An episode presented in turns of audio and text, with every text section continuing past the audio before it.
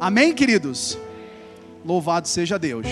Nós vamos começar no dia de hoje, você já deve ter visto nas redes sociais, algumas semanas nós temos anotado sobre isso. E nós vamos discorrer aqui durante esse período sobre um tema que nós colocamos o destravar do nós, encontrando cura e discernindo o propósito nos relacionamentos. Então, esse é o tema daquilo que nós vamos falar, o nós. O nós tão difícil. O nós tão difícil de cada dia, mas o nós tão necessário para um propósito. Então, nós vamos falar sobre isso no dia de hoje, ou pelo menos começar falando sobre isso. Gênesis capítulo 2, no verso 7, se você tem a sua Bíblia, se você tem o seu aplicativo, quem não o trouxe pode prestar atenção no telão.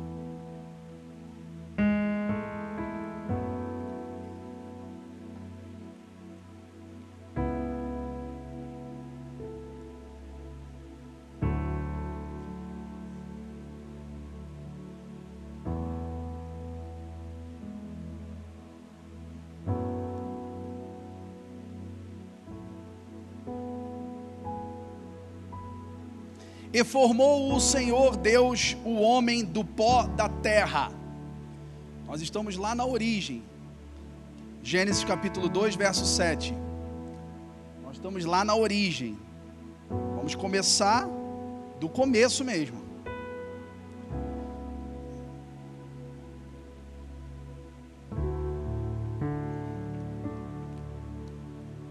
E formou o Senhor Deus o homem do pó da terra e soprou em suas narinas o fôlego da vida. Você acredita nessa verdade, querida? A gente já pode até parar aqui se você não acredita nisso. Você precisa acreditar. Formou o Senhor o homem do pó da terra e soprou em suas narinas o fôlego da vida, e o homem foi feito alma vivente. E plantou o Senhor Deus um jardim no Éden, do lado oriental, e pôs ali o homem que tinha formado. Vamos pular para o versículo 18.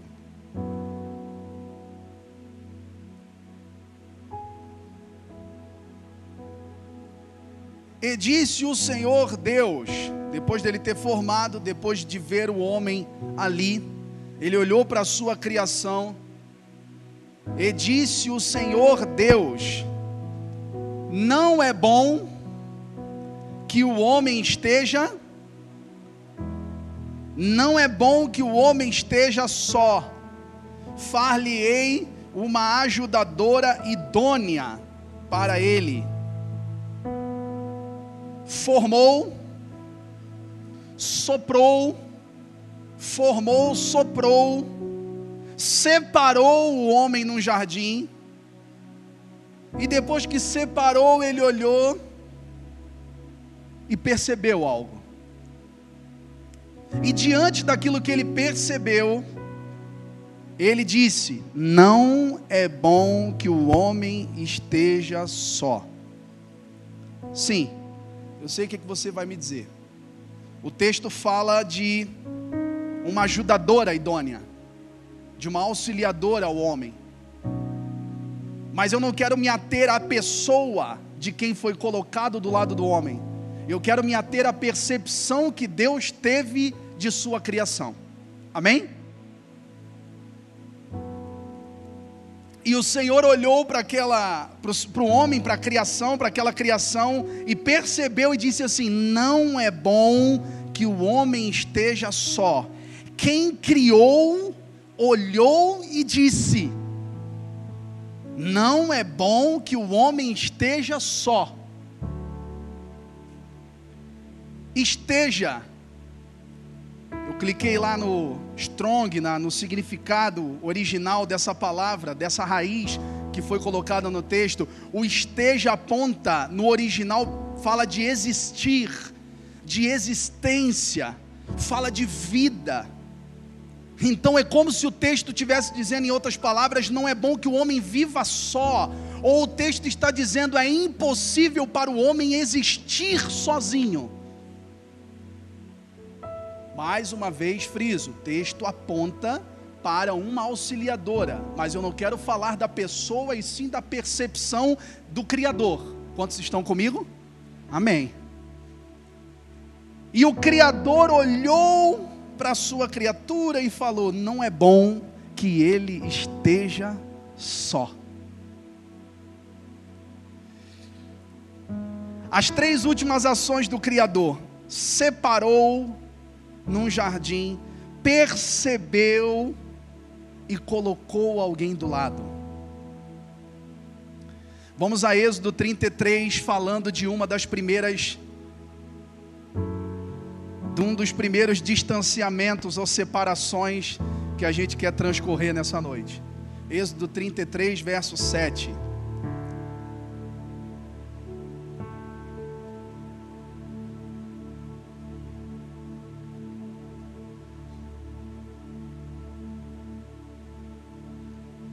Aleluia. Êxodo 33, 7 diz: Tomou Moisés a tenda e estendeu para si fora do arraial. Entra aqui comigo, querido, por favor. E tomou Moisés a tenda e estendeu para si fora do arraial, desviada longe do arraial. Ele, ele armou a tenda, longe do arraial. e chamou-lhe de a tenda da congregação. E aconteceu que todo aquele que buscava o Senhor saía à tenda da congregação que estava aonde? Aonde? Fora do arraial. E acontecia que saindo Moisés à tenda, todo o povo se levantava e cada um ficava de pé à porta da sua tenda e olhava para Moisés pelas costas até ele entrar na tenda. Olhava para Moisés, lá vai ele de novo. Se não diziam, né? Lá vai o doido de novo. Lá vai o maluco de novo lá. Ó. E ele está tá entrando, está entrando na tenda da congregação. Entrou olhavam pelas costas, ficavam na porta de suas tendas olhando. E sucedia que entrando Moisés na tenda, descia a coluna de nuvem e punha-se à porta da tenda, e o Senhor falava com Moisés. Cara, isso é muito violento. O Senhor falava com Moisés. E vendo todo o povo, a coluna de nuvem que estava à porta da tenda, todo o povo se levantava e cada um à porta da sua tenda adorava. Ou seja, eles eram motivados, mas não ainda saíam de suas tendas, ficavam só à porta de suas tendas adorando e olhando Moisés de longe. É tipo assim: eu quero mistério, mas não quero. Quero, mas estou com medo. Então eles ficavam à porta de suas tendas. Escute isso. 11 e falava o Senhor a Moisés face a face, como qualquer fala com seu amigo. Cara, se isso não apontar para intimidade, eu não sei mais o que te apresentar que demonstra intimidade. Moisés chegava naquela tenda que era afastada do arraial e lá naquela tenda ele tinha com o Senhor face a face. E lá naquela tenda ele tinha com o Senhor, e o texto ainda é mais completo, que ele não fala só face a face, mas como alguém fala com seu amigo.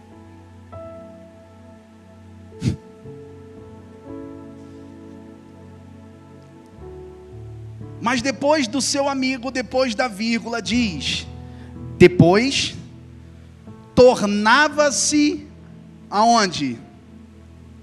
Ao ao arraial. Deixa eu dizer algo para você. Aqui nós temos uma separação por imersão. Pastor, traduz. Estou entrando nesse ramo agora de igreja, de gospel. traduz imersão para mim. Aquele homem, ele se separou para buscar Deus. Ele se separou para mergulhar. E ele se separou para mergulhar, ele se separou para falar com o Senhor, ele se separou para ter com o Senhor, e ele conseguiu ter com o Senhor. Ele conseguiu ver o Senhor. Ele conseguiu conversar com o Senhor como com um amigo. Mas depois da vírgula fala: E voltou Moisés para junto do arraial. Deixa eu dizer algo para você. Você pode dizer para mim que você é cheião de Deus, por isso que você anda sozinho. Todo mundo que vê o Senhor na tenda sempre volta para o arraial. Não tem cheião de Deus sozinho, meu irmão. Não existe cheião de Deus sozinho. Todo mundo que tem com o Senhor de forma impactante sempre volta para o arraial. Se separe um tempo. Fique um tempo. Separe-se um tempo na tenda. Não há problema nisso. Mas não deixe essa tenda virar, não deixa um momento virar um modo. Porque esse momento não pode virar um modo. Moisés sabia que encontrava o Senhor separado, distante do arraial, com a tenda armada, distante do arraial. Mas ao ser visitados pela glória do Senhor, ele sempre voltava para a gente ele sempre voltava a ter com gente. Quantos aqui estão entendendo até aqui? Louvado seja Deus.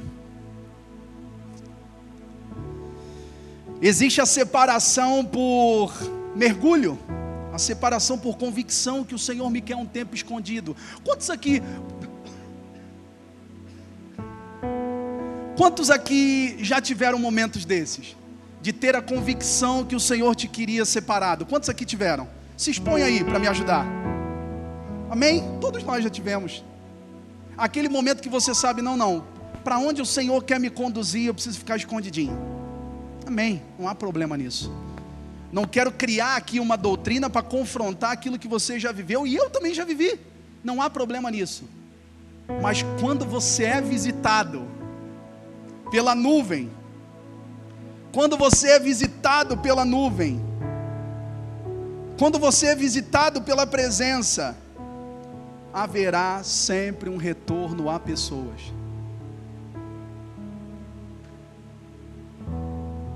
Isso talvez confronta as suas decepções. Isso confronta talvez um escudo de amargura que você criou por ter se decepcionado com gente. E você está lá isoladão, fazendo desse momento um modo, o que é o errado. Mas eu quero dizer para você nessa noite: o Senhor vai te destravar, e você vai voltar a enxergar a beleza do nós. Amém? Eu creio muito nisso. Semanas que eu estava anotando essas coisas o Senhor queimava no meu coração, eu acreditava em noites de destravamento. Louvado seja Deus.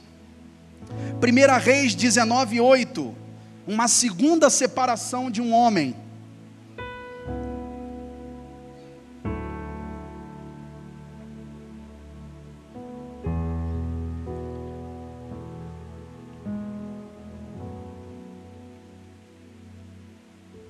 Louvado seja Deus. 1 Reis 19, 8. É um texto longo, nós vamos transcorrer de forma bem rápida, mas no final vamos tentar ser didáticos aí, para não fugir a compreensão. 1 Reis 19, 8 diz: Levantou-se, pois, e comeu e bebeu, e com a força daquela comida caminhou 40 dias e 40 noites até o Horebe, o monte de Deus. E ali entrou numa caverna e passou ali a noite. E eis que a palavra do Senhor veio a ele e disse-lhe: Que fazes aqui, Elias? Se a pergunta do Senhor já veio: Que fazes aqui, Elias? É porque ele estava no lugar errado. Vamos ao motivo. E ele disse: Tenho sido muito zelo, zeloso pelo Senhor Deus dos exércitos, porque os filhos de Israel deixaram a tua aliança, derrubaram os teus altares. Essa galera está perdida, Senhor. E mataram os seus profetas à espada, e só eu fiquei, e buscam minha vida para me tirarem. E Deus lhe disse: Sai para fora, põe-te neste monte perante o Senhor. E eis que passava o Senhor, como também um grande forte vento que fendia os montes e quebrava as penhas diante do Senhor, porém o Senhor não estava no vento. E depois do vento, um terremoto, mas também o Senhor não estava no terremoto. E depois do terremoto, um fogo, porém também o Senhor não estava no fogo. E depois do fogo, uma voz mansa e delicada e sucedeu que, ouvindo-a, Elias envolveu o seu rosto na sua capa e saiu para fora, e pôs-se à entrada daquela caverna. E eis que veio a ele uma voz que dizia: O que fazes aqui novamente? O que fazes aqui, Elias? E ele disse: Eu tenho sido em extremo zeloso pelo Senhor Deus dos exércitos, porque os filhos de Israel deixaram a sua aliança, derrubaram os altares, mataram os seus profetas, e só eu fiquei, e agora eles buscam tirar a minha vida. A primeira separação de Moisés foi uma separação por mergulho, nós já entendemos isso, amém? Mas existe um outro grupo de pessoas a qual também nós já nos separamos. Medo fala de uma de nossas emoções. E o seu lado emocional já fez você entrar em cavernas de separação.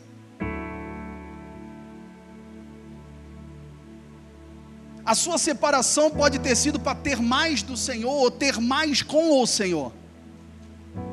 Mas você também já pode ter passado dias onde machucado, com medo, decepcionado, emotivamente abalado, você pode ter entrado em cavernas de separação. E como a parte do mergulho é sempre mais gostosa, quem aqui já se separou para mergulhar? Eu não vou perguntar agora quem aqui se separou por emoções abaladas, mas eu acredito também que se eu perguntasse, muitos de nós já nos separamos por emoções afetadas. E para esse grupo, o Senhor disse, versículo 15: E o Senhor lhe disse: Vai e volta pelo teu caminho para o deserto de Damasco. Quando você se separa por emoções afetadas, o Senhor não te manda de volta de qualquer jeito. O Senhor não te manda de volta por atalhos. O Senhor manda de volta pelo caminho que você veio. Sabe aquilo que te abalou? Sabe aquilo que afetou as suas emoções? É esse mesmo caminho que você tem que retornar para a cura. Isso é violento demais, gente. Sabe aquilo que você já estava pensando em esquecer para conseguir prosseguir? Não será possível, porque o retorno é pelo seu caminho.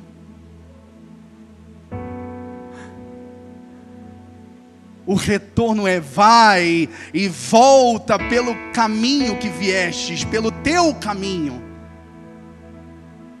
E daí sim, após esse retorno pelo meu caminho, o que eu preciso fazer para destruir, para vencer de vez esse afastamento por emoções? O Senhor segue dizendo: Vem e unge a Azael, rei sobre a Síria também a Jeú, filho de Nice, ungirás rei de Israel, e também Eliseu, filho de Safate, de Abel Meolá, ungirás profeta em teu lugar. Continua. E há de ser do que escapar da espada de Azael, matá-lo-á Jeú, e o que escapar da espada de Jeú, matá-lo-á Eliseu. Eu voltei pelo meu caminho, já venci esse desafio. E quando eu chegar no final do meu caminho, o que, que eu tenho que fazer? Tá com gente de novo. Transfere para pessoas. Unge Azael, cara, unge Jeú, transfere o que tu tem. Transfere o que tu tem. Sabe qual é o cicatrizar? Sabe qual é o cicatrizar? O processo de cura é o retorno pelo caminho. Mas sabe onde está o cicatrizar? Você novamente estar disposto a liberar e andar com gente. Quantos aqui entendem essa verdade? Louvado seja Deus. Medo, contexto de Moisés foi isolamento, percepção da presença e retorno aos irmãos. Já o isolamento de Elias foi medo, percepção da ordem do Senhor e transferência aos irmãos e retorno ao seu caminho. Duas coisas nesses textos me chamam a atenção: Moisés se separou por imersão e Elias por fuga. Profundidade da presença e emoções abaladas.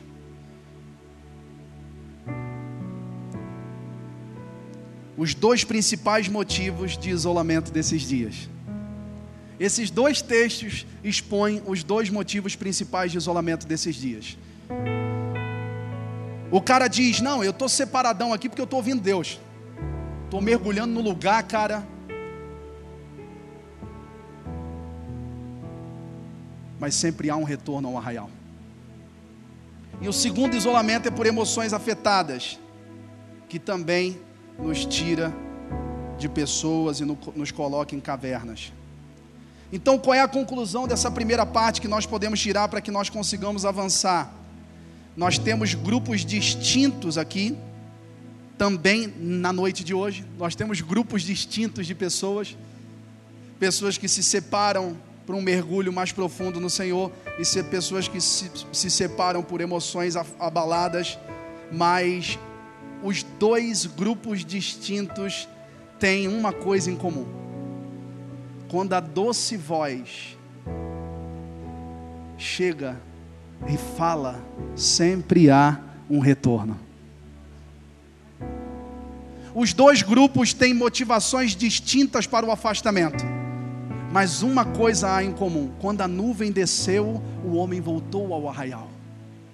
Quando a voz mansa tocou aquele homem, ele voltou e ungiu Azael, Jeú e Eliseu. Deixa eu dizer uma coisa para você: se a, você permitir que a presença te alcance e te visite nessa noite, independente se é por emoções afetadas ou por mergulho em devoção, o Senhor te fará retornar a pessoas. Porque isso é o um incomum com os dois casos. Ao ser visitado, eles voltaram. Ao ser visitado, sempre há o retorno. Nós citamos aqui duas expressões, duas histórias do Antigo Testamento. E é lógico, não querendo ser aqui, é, trazer em verdades aqui, é lógico que no Antigo Testamento existiam alguns isolamentos de homens específicos, principalmente em movimentações proféticas. Os profetas daquele tempo, eles quase não eram compreendidos no seu tempo, ou eram perseguidos no seu tempo pela palavra pesada de alinhamento que carregavam, e muitos deles viviam afastados. Mas eu citei dois episódios para vocês que contextualizam um pouco daquilo que estamos trazendo como introdução nessa noite. Espero que você esteja entendendo. Mas, no novo pacto, no Novo Testamento, na era apostólica, a qual nós vivemos até os dias de hoje, a partir da morte e ressurreição do nosso Senhor, nessa era não existe mais o eu. Nessa era, a partir da movimentação apostólica e a movimentação que vivemos até os dias de hoje, nessa era é nós. Nessa era é todo mundo junto, reunido. Quer você goste ou não. Nessa era a qual vivemos é isso. E o que o Novo Testamento, o que Paulo fala, o apóstolo dos gentios, a respeito dessa unidade. Vamos a Efésios 4:1 para a gente conseguir transcorrer aí.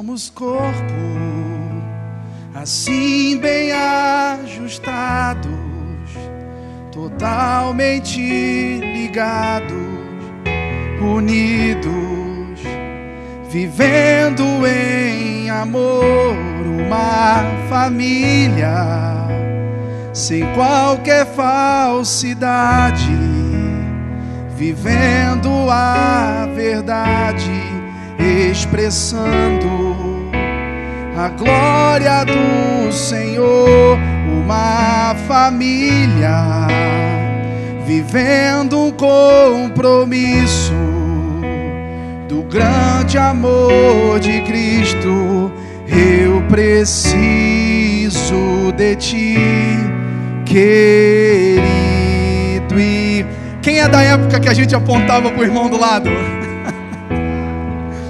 Apontava para o irmão do lado, querido irmão. Se fosse hoje em dia, daria até para encaixar um Instagram assim, né? Um coração. Eu preciso de ti. Mas nós precisamos um dos outros. Quer isso confronte suas decepções ou não, não há sentido de estarmos aqui se não for para encontrar Cristo no nosso irmão do lado. Cara, muitos vêm de Indaial, muitos vêm do progresso, muitos vêm de longe. Não há sentido a sua vida se você disser eu vou, mas eu vou ficar na minha. Não! Ah, eu vou, mas eu vou ficar lá no cantão. Não! Não há sentido de estarmos aqui vivendo a verdade, expressando a glória do Senhor, uma família vivendo o compromisso do grande amor de Cristo. Eu preciso de ti, querido irmão, precioso és para mim, querido Aleluia. Nenhum outro livro falou tanto da igreja como Efésios. E é um trilho, né? É um trilho lindo para a nossa movimentação. Efésios 4:1 diz assim: Aqui não vai aparecer porque todas as letras são maiúsculas, mas na minha Bíblia aparece rogo-vos com letra maiúscula. Quantos tem a Bíblia também em papel que aparece o rogo-vos com letra maiúscula? Algumas pessoas. Então, meu amigo, esse, quando você manda, quando a sua esposa te manda um pedido no zap com letra maiúscula, você sabe que se não trouxer o pão que ela pediu, é batalha no Oriente Médio. É faixa de gás obstruída. Então, quando botou letra maiúscula, meu irmão, você sabe que tem que fazer. Rogo-vos, Paulo está dizendo, pelo amor de Deus, atentem para isso. Linguagem de Diego.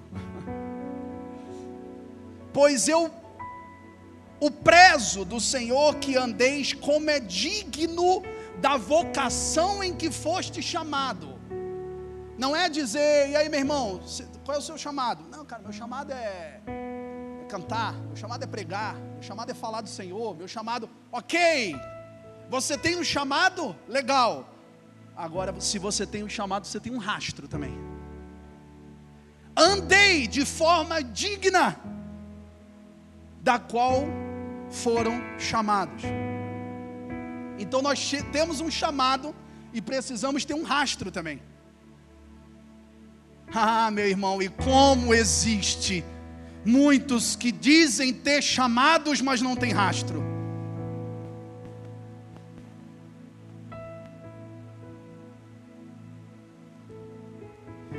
Versículo 2. Se vocês têm chamado, andeis de forma digna. E olha como é que você tem que andar, atente para isso em nome de Jesus. Com toda humildade e mansidão, com longanimidade, suportando-vos uns aos outros em amor. Quer deixar um rastro? Não há um rastro descolado desse caminhar de forma digna. O que é esse caminhar de forma digna? É andeis com humildade, com toda humildade, mansidão, longanimidade, suportando-vos uns aos outros em amor. Três pilares, atente para isso e quem está anotando, anote. Humildade fala de como eu estou dando. De como eu estou dando. Eu posso carregar uma mensagem preciosa, mas transferir ela de forma tão presunçosa que isso não entra no seu coração. Então, humildade, dentre outros atributos, está conectado de que jeito você está dando. Amém? Mansidão, que também é um andar de forma digna, um dos pilares do caminhar de forma digna. Mansidão fala de que, de que forma eu estou recebendo. Humildade fala de como eu estou dando. Mansidão fala de como eu estou recebendo.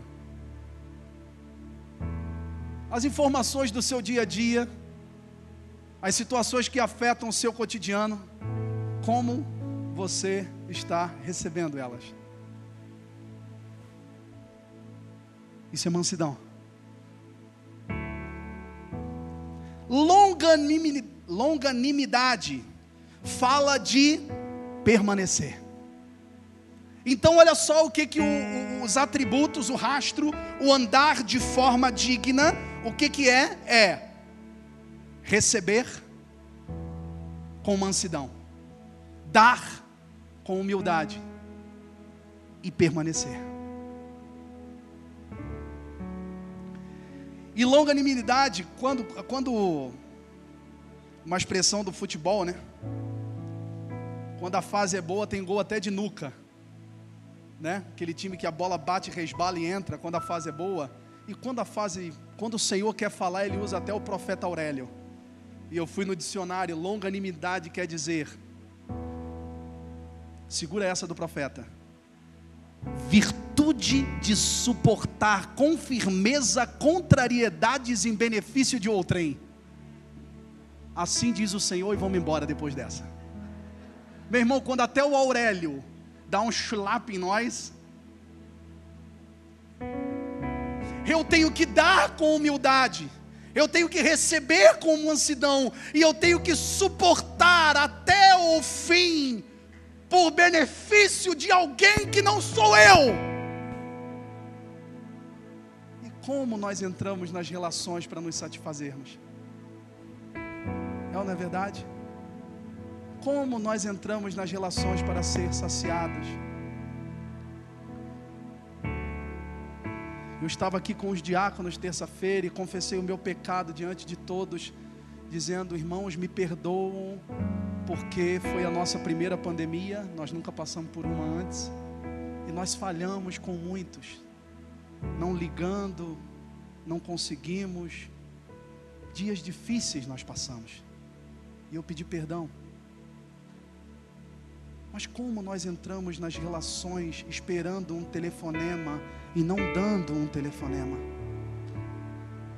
Como nós entramos nas relações esperando um convite para a mesa e não convidando ninguém para a mesa? Muitos estavam em casa dizendo: não, é, a igreja é eu, a igreja não é, não precisa todo direto assim, a igreja é eu. mas ao menor sinal de solidão diziam: cadê a igreja que não me liga?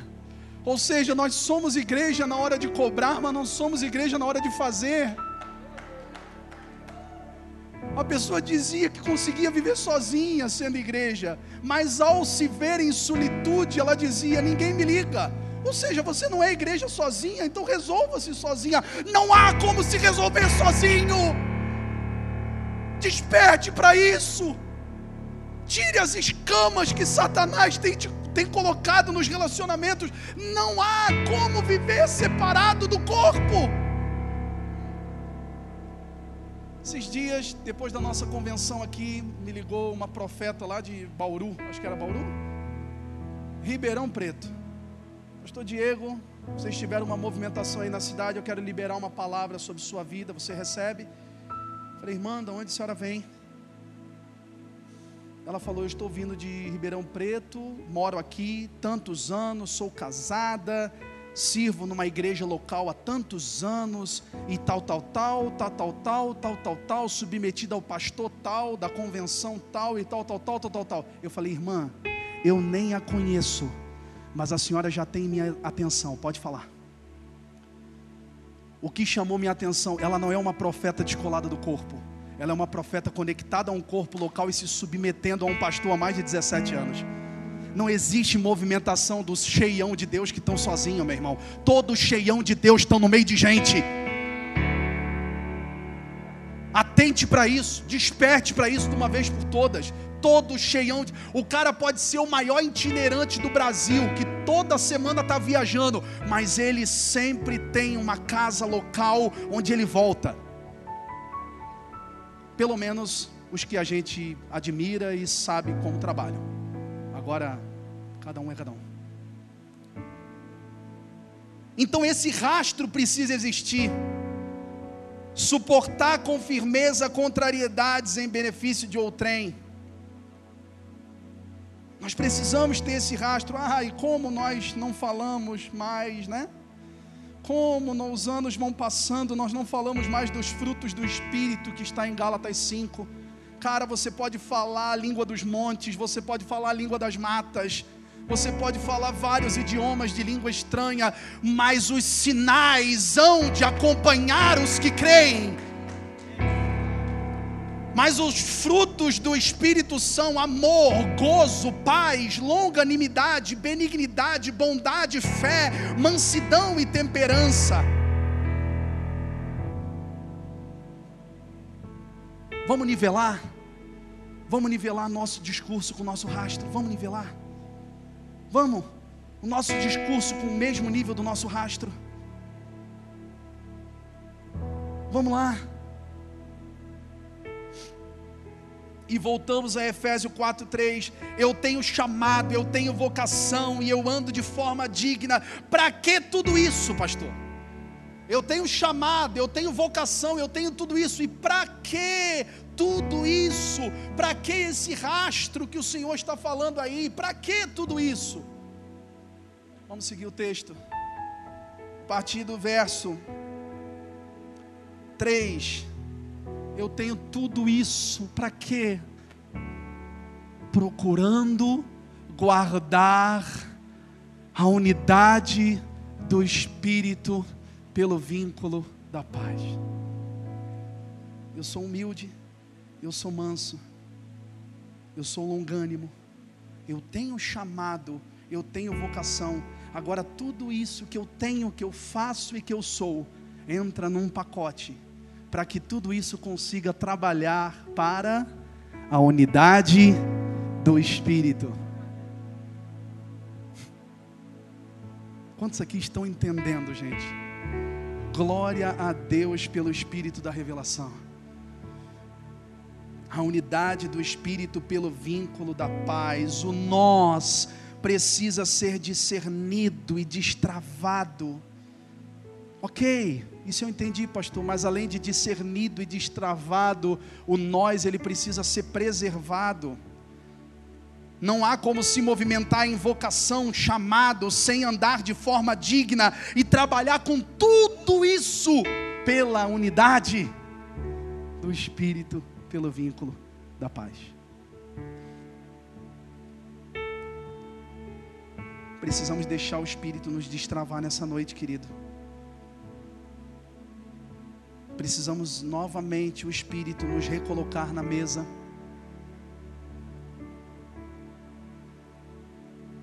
Existia um rei chamado, no livro de Juízes, nos primeiros capítulos você pode ver, existia um rei chamado Adoni Bezeque. Que ele prendia os reis adversários, cortava os dedos que eram necessários para segurar uma espada, e esses reis ficavam não podendo mais guerrear e comendo embaixo da mesa de Adoni Bezeque. Existe um espírito que ainda age nos dias de hoje, querendo que os filhos não sentem mais na mesa e não consigam mais segurar a espada. Mas esse espírito vai cair por terra nessa noite. Existem filhos que voltarão para a mesa nessa noite.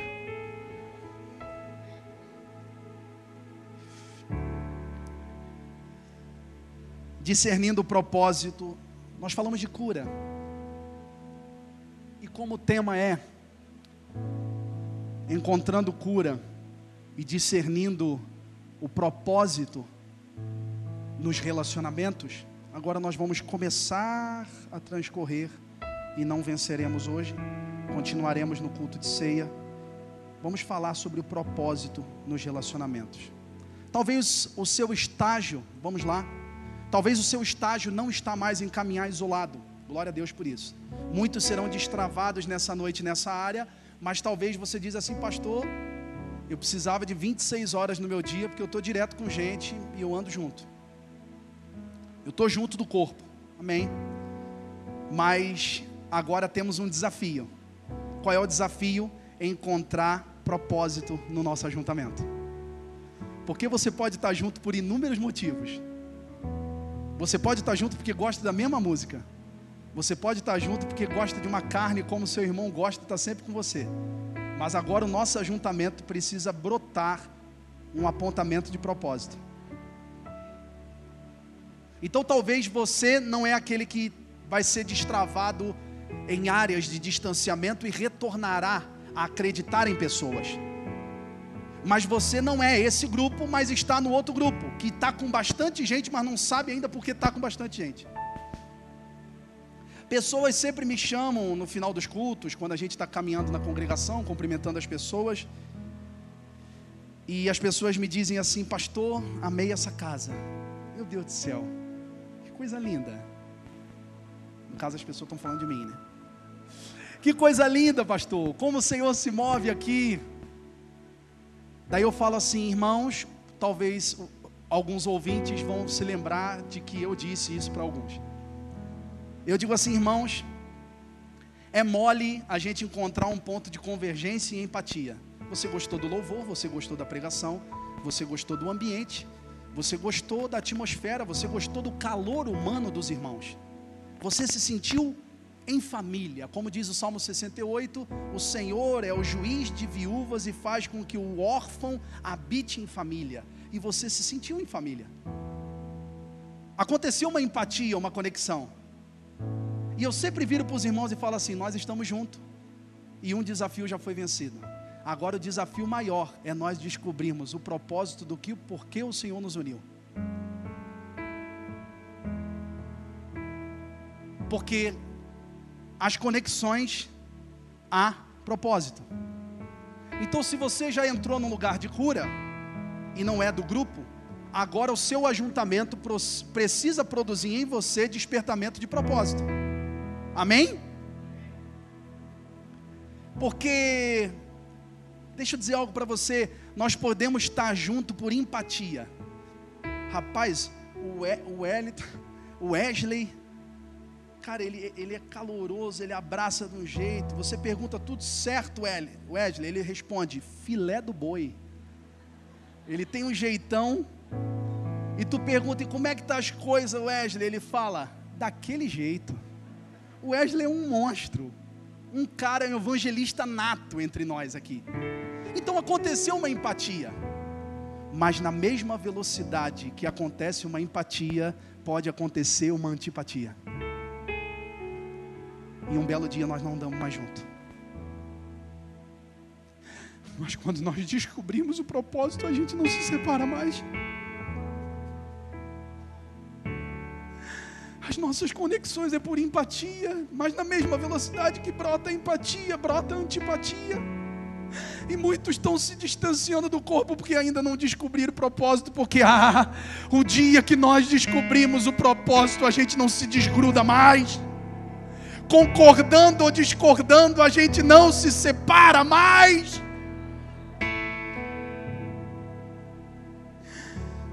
Meu Deus. Como é que nós conseguimos tirar as camadas? Como é que nós conseguimos cavar?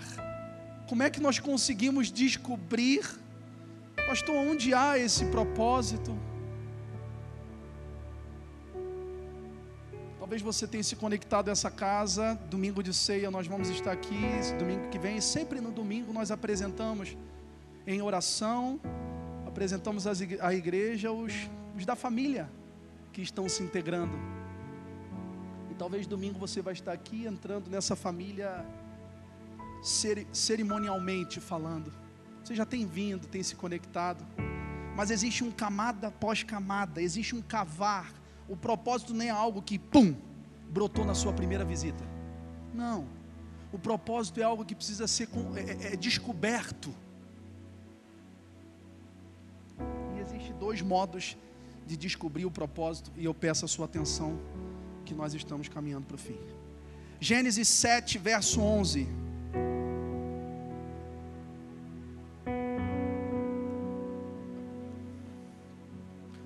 No ano, vejo folhas folheando ainda, então vamos esperar um pouquinho. Gênesis 7:11 diz: No ano 600 da vida de Noé, no mês segundo, aos 17 dias do mês, romperam-se todas as comportas do grande abismo, e as janelas dos céus se abriram. E caiu a chuva sobre a terra, 40 dias e 40 noites. Nesse mesmo dia, entrou Noé na arca, e juntamente com ele seus filhos Sem, Cã e Jafé, como também sua mulher e as três mulheres de seus filhos. E com eles todo animal segundo sua espécie, todo gado segundo a sua espécie, todo réptil que se arrasta sobre a terra segundo a sua espécie, toda ave segundo a sua espécie, pássaros e toda, de toda qualidade no capítulo 8, para a gente ganhar tempo, depois você lê em casa, começaram a diminuir as águas do dilúvio. E o propósito começou a ser estabelecido enquanto humanidade. Gênesis 8, verso 20.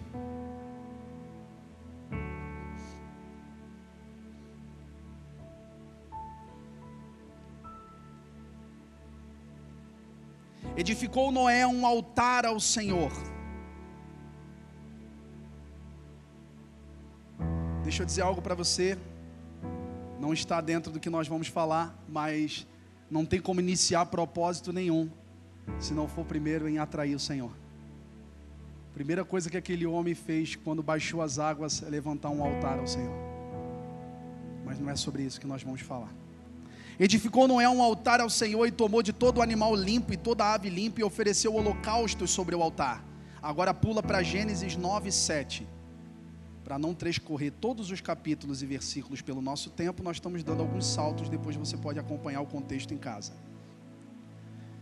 Gênesis 9, 7 diz: O Senhor, é, a, Noé liberando uma palavra sobre os filhos, mas vós frutificai, multiplicai-vos, povoai abundantemente a terra e multiplicai-vos nela. Disse também Deus a Noé: e a seus filhos com ele: Eis que eu estabeleço o meu pacto convosco e com a vossa descendência depois de vós. Preste atenção aqui. O propósito ele não, não brota na primeira visita. O que brota na primeira visita é empatia. O propósito brota se nós dermos tempo e fomos tirando as camadas e cavando para que o propósito apareça. Em uma boa forma, de um propósito ser liberado sobre você. Vem cá, meus filhos.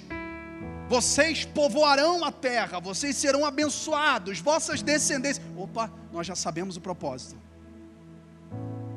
Uma boa chave para você começar a tirar essas camadas. Eu não falo do primeiro grupo, daqueles que precisam alcançar a cura, mas eu falo do segundo grupo que já tem andado junto. Uma boa forma, ou a primeiro pilar para você conseguir tirar camadas e descobrir o propósito é: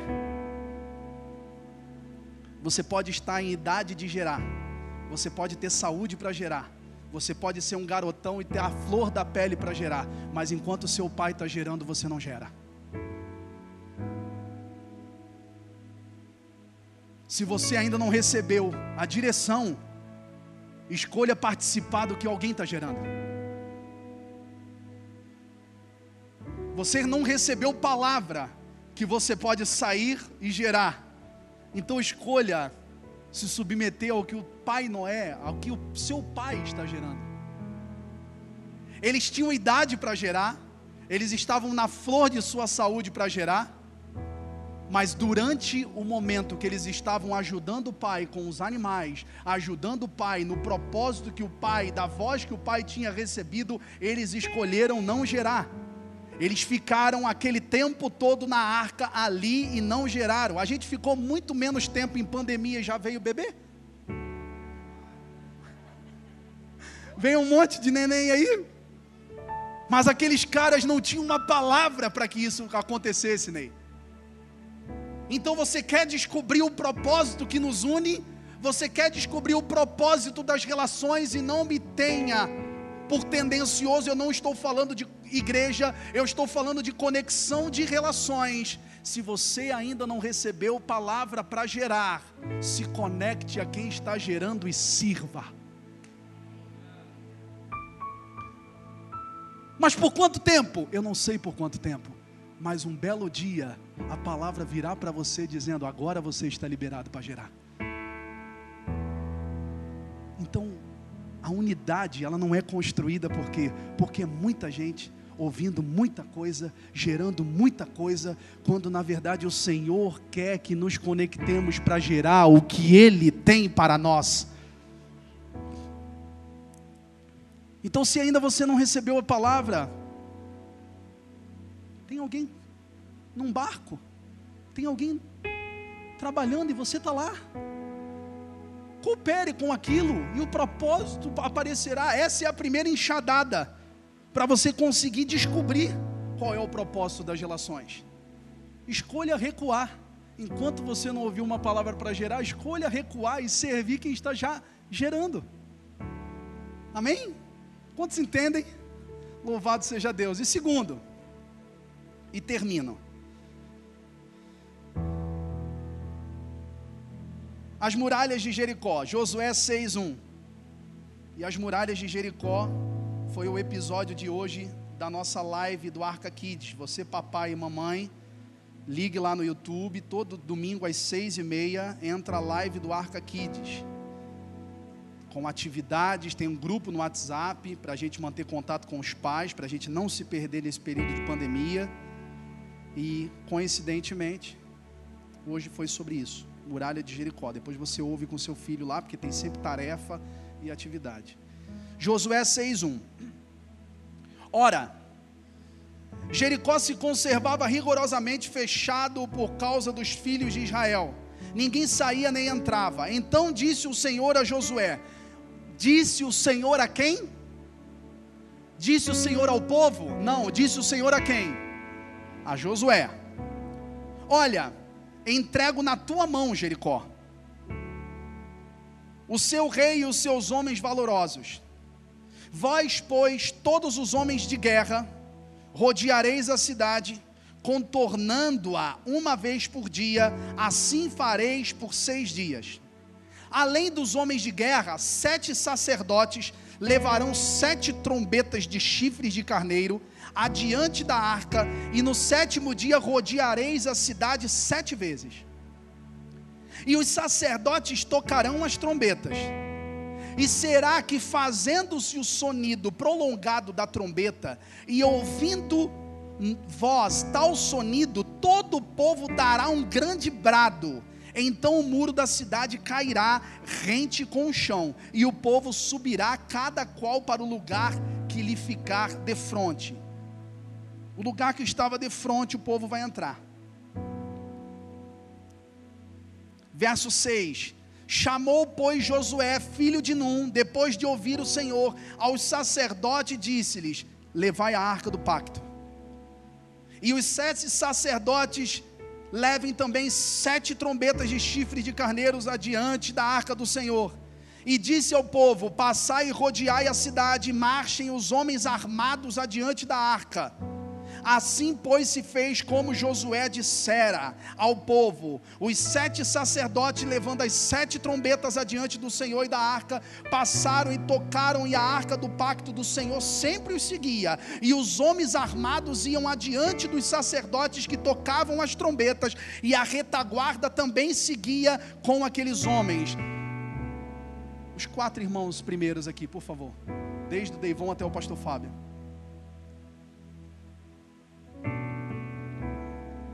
Pode virar para frente, por favor. Escute isso e eu me encerro. Precisamos descobrir o propósito nas relações. Uma grande chave para que eu descubra o propósito é eu conseguir dar tempo e aprender a ainda não gerar se eu não recebi palavra. Aprender a me submeter a quem está gerando. E como eu disse, não quero ser tendencioso para com o pastor, para com a comunidade. As relações são assim. Você ainda não recebeu palavra, mas o Marlon recebeu. Então, qual é o propósito por enquanto você serve o Marlon? Quantos aqui entendem? Josué recebeu uma voz do Senhor. Você vai fazer o seguinte: tem uma galera armada lá. Tem uma galera, faz cara de brabo aí. Isso aí, sangue nos olhos. Tem uma galera armada que está esperando a tua voz. Existe sacerdote, Josué, que está esperando a tua voz. E você vai dar a direção para eles. Os sacerdotes, os sacerdotes, virem para lá os dois sacerdotes. Os sacerdotes, eles vão na frente, segurando a arca. E os guerreiros, virem para lá, eles vão atrás, guardando a arca com suas armas. Um princípio que eu já aprendo aqui e libero. Cada um caminha com o que tem. Cada um caminha com o que foi chamado, mas todos caminham para o mesmo lugar. Amém? Outro princípio que está contido nesse texto: nenhum deles ouviu. Quem ouviu foi Josué. Quando chegaram para os homens, os guerreiros já estavam assim, ó. Guerreiro que é sangue, meu irmão. E você chega para os guerreiros e fala assim: Pois é, é como o Capitão Nascimento, que chega no topo do morro, ou melhor, no, no, na base do morro e diz assim: Não vai subir ninguém. Lembra dessa frase? Josué chegou para os caras sanguinário e falou assim: Vocês estão prontinhos, né? Roupa, vestimenta, armadura, espada, todo mundo pronto. Mas sabe o que vocês vão fazer? Vocês vão guardar a presença. Ninguém vai matar ninguém hoje. Não existe nada inútil, mais inútil para um guerreiro do que ter toda a roupa e a espada e não guerrear. Mas deixa eu dizer uma coisa: eles não ouviram nada, quem ouviu foi Josué, mas eles escolheram se submeter a quem ouviu. Eles escolheram se submeter a quem ouviu. Pastor, mas o Senhor não sabe. Um belo dia passou um homem pela minha vida que disse que ouviu o Senhor e esse cara me manipulou. Ok, você não é do grupo do propósito, você é do grupo da cura. E esse lugar nessa noite é um ambiente de cura. Um belo dia alguém disse que ouviu o Senhor, mas você não sabe o que esse cara fez comigo. Ok, eu acredito que isso aconteceu, mas nós precisamos nos destravar. E talvez você é do grupo da cura, e a cura vai acontecer se você deixar o Espírito tocar. Mas eu estou falando aos ajuntamentos. Como é que o propósito é descoberto? quando ainda eu não ouvi nada, mas escolho me submeter a quem já ouviu. Quando o propósito é descoberto, quando um tem arma, o outro tem estola, o outro tem vestes sacerdotais, o outro tem uma espada, mas todo todo mundo do seu jeito caminha para o mesmo lugar. Assim que os propósitos são descobertos. Mas a gente não dá tempo para os propósitos serem descobertos. O Marlon de forma incisiva, obrigado aos irmãos. O Marlon de forma incisiva aqui, linda. Falou de um coração que não é disposto a esperar, de plantar e já querer ver resultados. Ah, Senhor, como nós somos assim.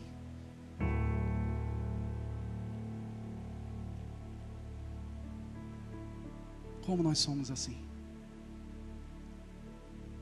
Se você ainda não ouviu, sirva quem está ouvindo.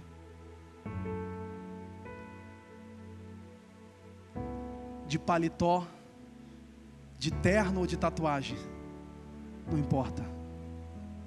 O que importa é para onde nós todos estamos indo. Uns de uma forma, outros de outra. Essa é a beleza do corpo. A religião há anos, há décadas, tenta fazer todo mundo do mesmo jeito. E ela não conseguiu. O que mais tem é a gente saindo de ambientes religiosos.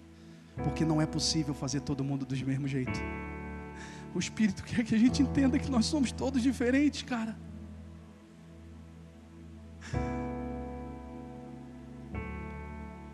Se você não está gerando, recue. Escolha trabalhar no propósito de alguém que está gerando. Vai aparecer, vai receber uma palavra e você vai gerar, cara. Paulo fala de nós fomos chamados e todos temos uma vocação, ninguém foi chamado para assistir, todos nós temos, mas enquanto não for descortinado o seu chamado e a sua vocação, escolha recuar para servir quem está gerando. E talvez você vai chegar com espada pronta, com três cursos de teologia, e você vai se submeter a um menino que nem leu a Bíblia toda ainda. E por quê? Porque Deus está mandando, cara, não tem a ver com você. Talvez aquele irmão está lá em lugares de devoção, tentando descobrir mais de Deus, e você, com toda a sua caminhada, o Senhor vai dizer para você: recua, porque agora é hora de você servir alguém. Em breve você receberá uma palavra, em breve será descortinado o propósito sobre a sua vida, mas até lá, sirva quem está ouvindo. Você ainda não ouviu? Essa é uma noite de cura. Assim diz o Senhor. Fique de pé no seu lugar.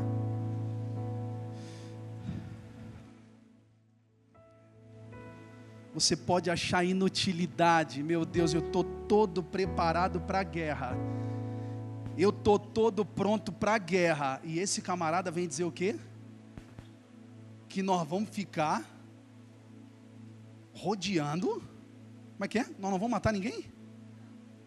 Não existe mais nada, nada mais inútil do que eu me preparar todo desse jeito. E nós não vamos matar ninguém.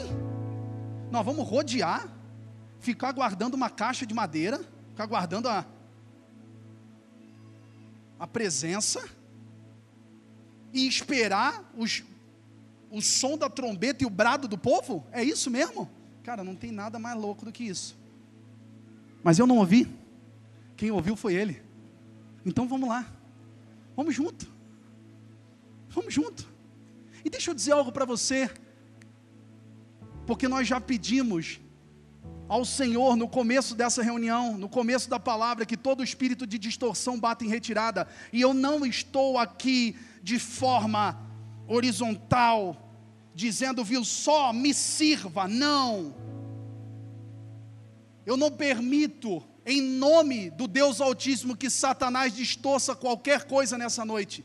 Eu não estou dizendo sirva a mim porque eu estou ouvindo, não. Eu estou dizendo escolha se conectar e servir alguém enquanto você ainda não ouviu, meu irmão. Só não fica no cantão.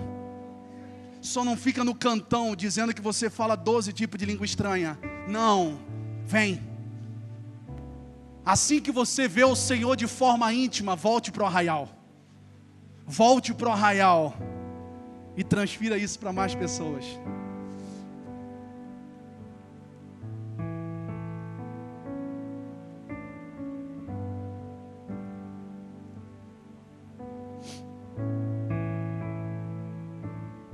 Os anônimos.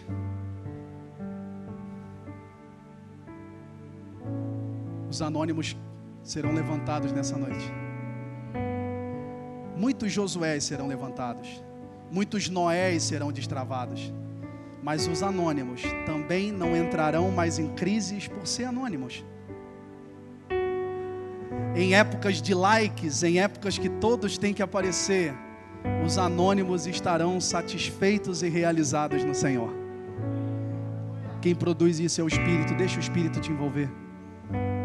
Deixa o Espírito te alcançar nessa noite, só depende de você. Feche os seus olhos. Feche os seus olhos. Por favor, não perca esse ambiente, feche os seus olhos.